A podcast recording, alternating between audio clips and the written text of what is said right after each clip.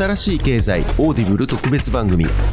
耳から学ぶゼロ知識証明とブロックチェーンのレイヤー2新しい経済編集部の大塚ですこの新しい経済 Audible 特別番組では耳から学ぶシリーズとしてブロックチェーンや暗号資産仮想通貨について学べるコンテンツや業界のキーパーソンへのインタビューを放送してきました。今回は Intmaxコーファウンダーの日置玲於奈氏にご出演いただき、レイヤー2、L2 の必要性、サイドチェーンとの違い、ゼロ知識証明とは、日置氏らが開発する Intmaxの特徴や今後の展開、そして今後のブロックチェーンがどのように発展していくかについて語っていただきました。聞き手は新しい経済編集長の設楽悠介が務めました。なおこの番組は一般的な情報の提供のみを目的として配信しているものであり、いかなる暗号資産、有価証券等の取得を勧誘するものではありません。また、当社及び出演者による投資助言を目的としたものではありません。暗号資産投資にはリスクが伴います。投資を行う際はリスクを了承の上、ご自身の判断で行っていただくようお願い申し上げます。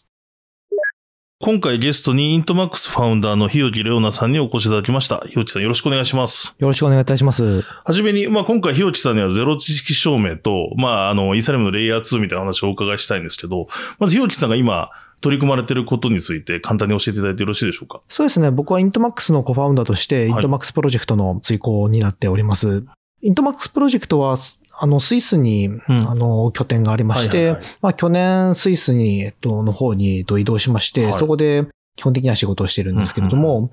仕事の内容としましては、イントマックスというのはイーサリアムのレイヤー2でして、まあこの、まあ非常にイーサリアムのレイヤー2というのは、あの、競争が激しくて、まあ非常に複雑なシステム開発になるんですけども、この部分に関して、まあ細かく、えっと、設計から、えっと、すべての意思決定に関わっております。まああとはビジネスサイドやファイナンスサイドに関しても、コファンダーとして責任を持って関わらせていただいているという形ですね。もともとあれですね、エンジニアでもあるから、その開発とかも手を動かすんですそれとも今それはエンジニアさん雇ってみたいな感じなんですか？そうですね、あの、基本的には僕は設計の部分、あとアルゴリズムの部分に関して、あの、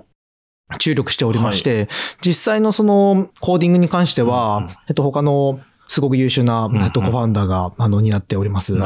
で、そうですね。まあ、たまに、あの、コード書くっていう機会もあるんですけれども、まあ、基本的には、今の GK の、あの、非常に複雑なコーディングに関して、うん、まあ、そこにフォーカスしているプロが、あの、うんうん、プロジェクトになっているという形になっております。ありがとうございます。で、まさに今、ちょっとお話あった、そのイーサリアムのレイヤー2っていうところをお伺いしていきたいんですけど、はい、そもそもまあ、イーサリアムになぜそのレイヤー2っていうのが、必要になるかっていうところをお伺いしたいんですけれども。そうですね。基本的にはセキュリティとユーザー数を両立させるためですね。なんかまあ、ユーザー数のところはよくスケーラビリティという、まあ、あの、単語になるんですけども、なんかまあ、あの、ずっとスケーラビリティ、スケーラビリティっていうと自分の話の方がよくわかんなくなってぐらい、その、割とちょっとぼんやりした単語であるんで、基本的にはユーザー数と、あの、セキュリティが両立するためには、レイヤー2が必要だって感じですね。で、あの、イーサリアムとかビットコインだけじゃなくてですね、その、本来やったらどのブロックチェーンにも、あの、実はそのレイヤー2って必要でして、あ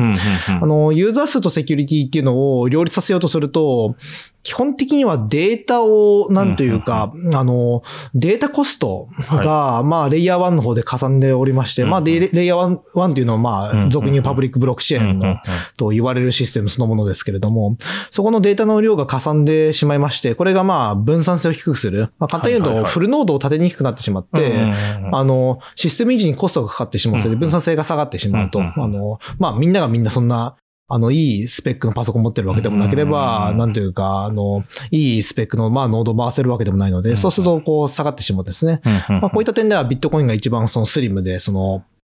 分散性が高いですし、大体分散性というのは、その、とかセキュリティっていうのは、あの、レイヤー1のデータの大きさが大きくなるにつれ下がっていくと。で、これをスリムに保ったまま、あの、たくさんのトランザクションを捌くっていうのがレイヤー2の基本的な思想というか、あのシステムになっておりまして、ですので、こういったあのレイヤー2の部品が、まあ基本的にはそのブロックチェーンのスケーリングには必要ですね。そもそもまあ一般的な概念としてブロックチェーンってその複数のノードで管理していて、まあそれがあのマイニングだったり、ステーキングだったりいろいろバリデートだったりすると思うんですけれども、そこを要は一個の会社が管理してない、もう分散管理するっていう上で、まあ明らかにその、例えばビザカードの決済速度よりも全然遅いわけですよね。うんで、さらにそこに乗っかるデータがどんどん増えてくると、うんよりそこが遅くなっちゃうから、やっぱりその、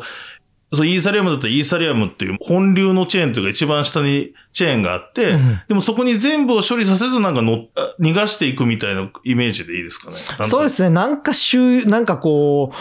う、なんかイメージ的には、超ぼんやりしたイメージ的には、あの、たくさん多くのトランザクションをまとめたデータがなんかレイヤー1に入っうんて、それのおかげでこうスケールアップするみたいうんな、あの、ぼんやりな的なイメージを持ってもらっても多分大丈夫かなと思います。で、一方、ちょっと僕個人的な疑問なんですけど、イーサリアムも今後こう、どんどん、その、早くしていくとか、ガスコストを下げていくとか言って、そのまあ、いわゆるスケーラビリティの問題を解決しようというところで今今後開発されていくじゃないですか。で、最終的にそうなっても、やっぱり L、レイヤー2っていうのは必要になるんですかね？あそうですね。ここは非常に、あの、面白いポイントだと思ってまして、あの、基本的には、あの、どんなにイーサの、えっと、レイヤーはい1をアップデートする、そのイーサ2.0とか、はいはいはいあの、まあ、よく、あの、レイヤー2と2.0が本当によくごごっちゃにされてるのうんで、ちょっとあの、あれですね、話しておくと面白いかなと思うんですけども、まあ、イーサリアム2.0っていうのは、えっと、イーサリアムのレイヤー1を改良する方法ですうんうんうんうん。で、イーサリアムのレイヤー1を、まあ、あの、そのデータコストを下げるっていうのを主にえ注力してやっていくのが2.0なんですけれども、この部分っていうのは、実はそのロールアップを助けるためのロードマップになっておりまして、なるほど。あの、イサリアムの2.0っていうのは、まあ、ロールアップを助けるためのプロ、なんというか、かあの、仕組みというふうに考えて、あの、差し支えないんですよね。で、もっとシステマティックな理解で考えると、あの、ロールアップっていうのは、イーサリアムの今のそのレイヤー1、そのみんなが、はいはい。あの、スマホで使ってるチェーンあるでし、はいはいはい。あるじゃないですか。あれを並列化するイメージがロールアップで、で、イーサリアム2.0、まあ、パージとかサージとか、えっと、はいパージとか、ね。そういうのも含めて、えっと、イーサリアム2.0のロードマップっていうのは、基本的には今回ってるイーサリアムノードあるじゃないですか。はいはいはい。えっとよくゲスって言われるんですけどはいはいはいも、あのノードを、えっと、分割、今一つの、あの、なんか、あの、プログラムにまとまってますけども、それを特化したプログラムに、えっと、分割してそれが、なんていうか、あの、なんていうか、別々に動くようになるような仕組みっていう、あの、理解の方がいいかなと思います。だから、ロールアップはネットワークの分割。であの、イーサリアム2.0はシステマティックな理解だとノードの分割になりますね。なるほど。じゃあ、ある意味、そこの、えレイヤー2も含めて、エコシステムとして大きくしていこうみたいな戦略なんですかね、イーサリアムとしては多分。まあ、イーサリアムの2.0は本当にそのロールアップを、まああの、助けられると、ほぼまあ、1000万トランザクションぐらい、うん100万トランザクション、1000万トランザクション1秒間さばけるようになるだろうってはいいう、結構、その、期待を、あの、込めて進めてる感じですね。うんそれはなんか、あの、イーサリアムの、うんあの、スマートコントラクトの機能を保ったままっていうの結構目指しているケースが多いですけれども。なるほど。あと、ごめんなさい。一点ちょっとお伺いしてみたのが、あの、他の進行チェーンとかで、うんよくそういう意味ではすごくなんかトランザクションがもう全然早いですよ、みたいな。うん。L1 で早いですよ、みたいな、あるじゃないですか。うんああいうところは、そのレイヤー2は必要ないんですかね？それとも、あそこ、ああいうそういう、まあちょっと特定の名前出すとあれなんで具体的には言わないですけど、ああいうチェーンも結局混んできちゃうと、同じイーサリアムのように L2 が必要になっていくようなもんなんですかね？あそうですね。そこ実際は、じゃあ L2 作ったところで混む場合は混むんですよね。そのなんか、あの、うん。結局、どんなに大きい箱作っても、なんていうか、まあ、まあそうそれをうなんか溢れさせるように、うんあの、なんていうか、トランザクションを注ぎ続ければ、多分、基本的にはどんな箱作っても、あの、なんていうか、溢れてしまうんですけれども、はいはいはその上で、その、じゃあ、まあ、多くのレイヤー1の他のいろんな、こう、早い、安いってね言っている、その、なんていうか、チェーンっていうのは、まあ、何を、なんていうか、無視してるのか、何を見落としてるのかというと、そのデータのコストっていうところですね。大体のチェーンって、その処理速度、まあ、簡単に言うと計算速度を、うん。あの、とかコンセンサスの速度を持って、こう、速いっていうふうに言うんですけどもけど、どんなに速くしたところで、その、それと比例するように、データコストがかさんでいくんですね。で、これが基本的には、あの、分散性を破壊するものなるほど、になってますとえーあの、大体その、ブロックチェーンっていうのは、まあ、こう、非常に、なんというか、特殊で、うん。簡単に言えば、まあ、非効率で、まあ、うん。欠点の、あの、を作っちゃいけない、はいはい。あの、なんというか、システム設計になっておりますので、その、まあ、基本的に一つ、あの、欠点があったら、その欠点に全部が寄せられてセキュリティ下がってしまうんですよね。なるほど、なんで、まあ大体のいろんなプロジェクトっていうのは、その、あの、一つ解決したりとか、二つ解決したりして、こう、早いスケーラブルっていうんですけども、本当はまあ全部、えっと、面倒見ないと、あの、良さを保ったままスケールはできないよっていうところは結構、その、まあ、仮想通貨入って、なんか、あの、まあ、一人だとあんまりこう、あの、見逃しがちだし、まあ、それ以上だと結構、あの、みんな知ってる感じの、その、性質になってるかなと思いますね。ありがとうございます。で、あとちょっとそのスケ、あの、スケーラブルにするためにってよく言われる言葉として、そのレイヤー2っていう言葉と、うん、あとサイドチェーンみたいな、言葉のあやのような気がする言い方もあるじゃないですか。そのいわゆるサイドチェーンと、いわゆるそのレイヤー2の技術ってどういう風に違うのかみたいな。そうですね、その、サイドチェーンとレイヤー2の違いは、もう端的に言えば、レイヤー2は、あの、レイヤー1、まあ、うん、イサリアムの場合は、イサリアムが攻撃されて、51%攻撃とか、そういう攻撃されて破壊されない限りは安全ですと。で、サイドチェーンっていうのは、基本的にそのサイドチェーン自体が破壊されたら、もうそれで、で。あの、うん、なんていうか、あの、資産がおいじゃになったりする可能性があるっていう感じですね。なので、まあ、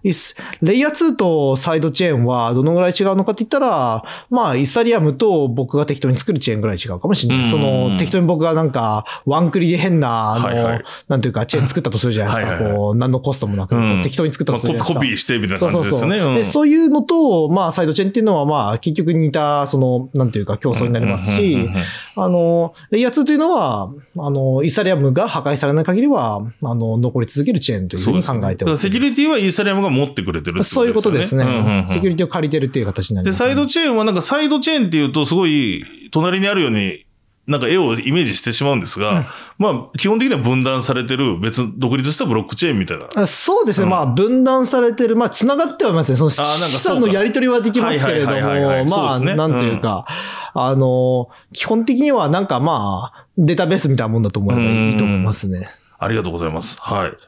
で、ちょっとその、だからそういう意味では今後まあ、その、イーサリアム上に、もしくはいろんなブロックチェーン上に多分アプリケーションが乗っていくとか、うん、そこが大きくなっていくと、まさにこのレイヤー2の技術が必要だし、まさに、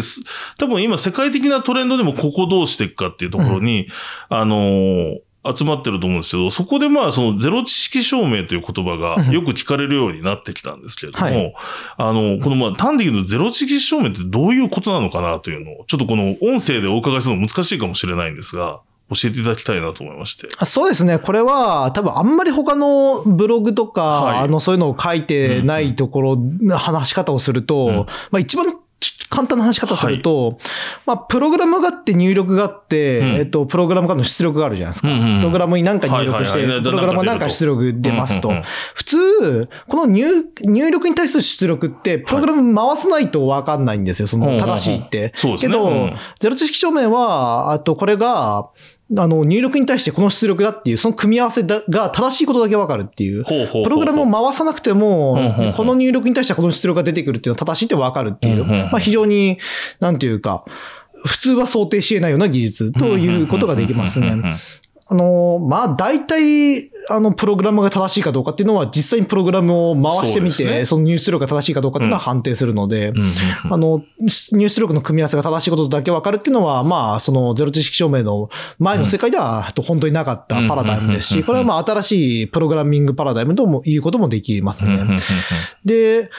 そうですね、そのよく、その、なんだろう、洞窟の例とかあるんですけど、まあ、基本、その、あんまりいい説明になってるというか、回数になってるってあんま思わなくて、なんかこう、話したらもっと、なんかこう、混乱するんじゃないか複雑性が、そうまあ何回かやれば、この人、だからあれですよね、よく言われる説明が、僕がパスワードを持ってますってことを、そのパスワード見せずとも、ひよちさんに信頼してもらうみたいな技術ですよね、簡単に。そういうことですね。で、それを洞窟の例だと多分洞窟何度か書いて扉開けれたか開けれないかを検証していくみたいな例がよく言われてますけど。言われてて、まあちょっと。わかるようでわかんない。そうだと思います。なので、僕の、個人的には僕の今の、なんか、は、あの、説明が一番楽かなと思います。はいはいはい、その入力に対して出力っていうのが正しいってことがわかる。あの、プログラムを回さずに。回さずに。で、入力を隠す場合はプライバシーに使われますし、入力を隠さない場合はスケーラビリティに使われますね。っていうのも入力隠したら、あの、なんていうか、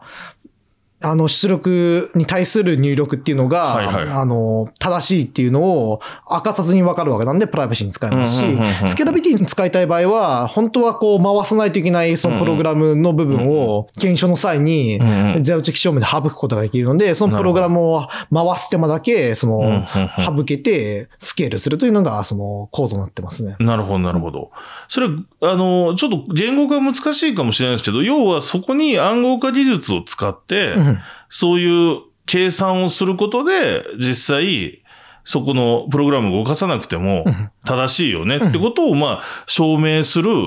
その複雑な計算式とかあってやってるみたいなイメージをすればいいんですか？まあそうですね。その後ろの複雑、あの、計算式が非常に複雑です、ね。非常に複雑ですよね。ですね。うんでもそれをやることで実際それが実現するっていうことですし。そうですね。だからそうか。ですよね。で、そ、それが、すいません、そ僕がそこ、まあ、ゼロ式証明はなんとなく分かったとして、だ要は、例えば僕が未成年じゃないかどうかを、うん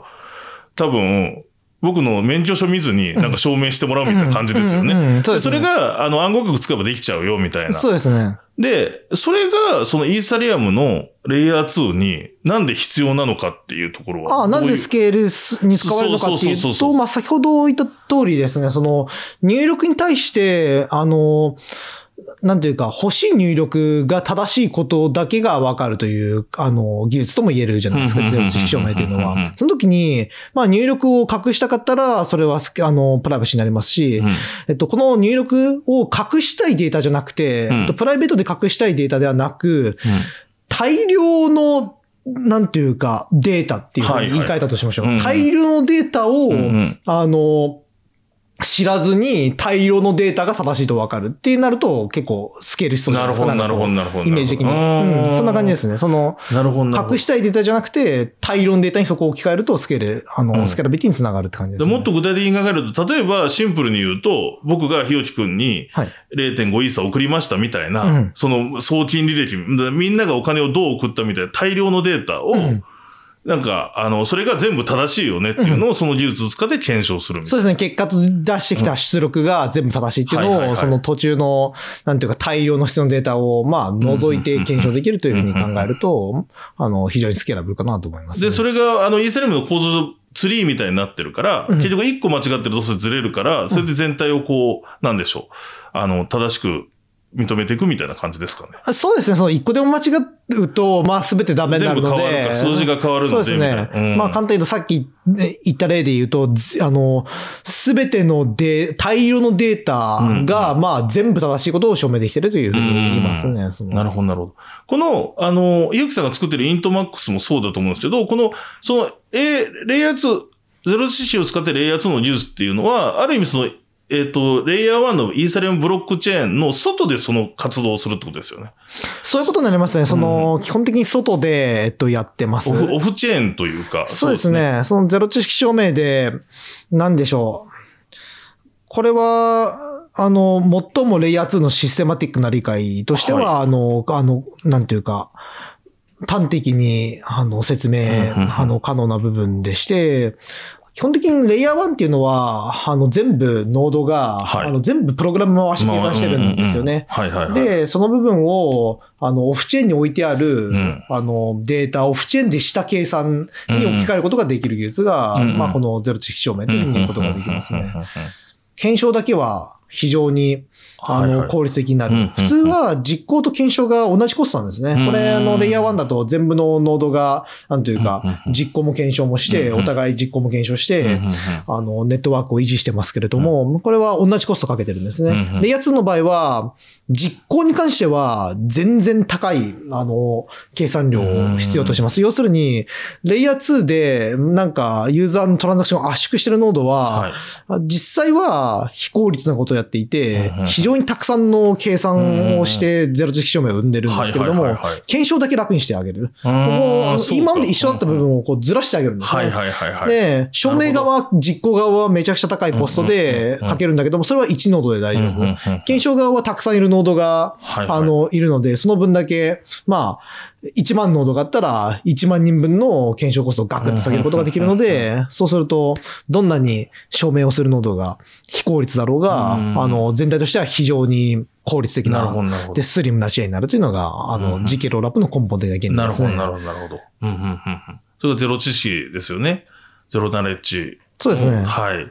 で、あの、ちょっとすいません、なんか、イメージをより深めたいなと思って変な質問になっちゃうかもしれないんですけど、はい。ということは、イーサリアムのブロックチェーンがこう、いろんなノードがこう動かして動いてますと。で、そのまあ、上なのか横なのかわかんないですけど、そう、レイヤー2っていうものがあって、そこで、その、レイヤー1のブロックチェーンでは裁かない大量のデータを裁いてますと。はい。で、それを最後は結局その、レイヤー1に書くと思うんですけど、はい、そしたらそのレイヤー2って、ブロックチェーンなんですか？へちょっと質問でいいとかわか、変かもしれないですけど、レイヤー2は1個のサーバーとかに入れて管理してるもんなんでしょうか？そうですね、そのレイヤー2は、はい、あの、基本的には、半々っていうと、ちょっと適当な、あの、言い方で申し訳ないんですけども、あの、必要なデータはオンチェーンに書き込む。ここまで聞いていただきましてありがとうございます。前編は Amazon Audible で配信しております。Amazon Audible で新しい経済と検索して、ぜひ続きをチェックしていただければと思います。それではここまでお聞きいただきましてありがとうございました。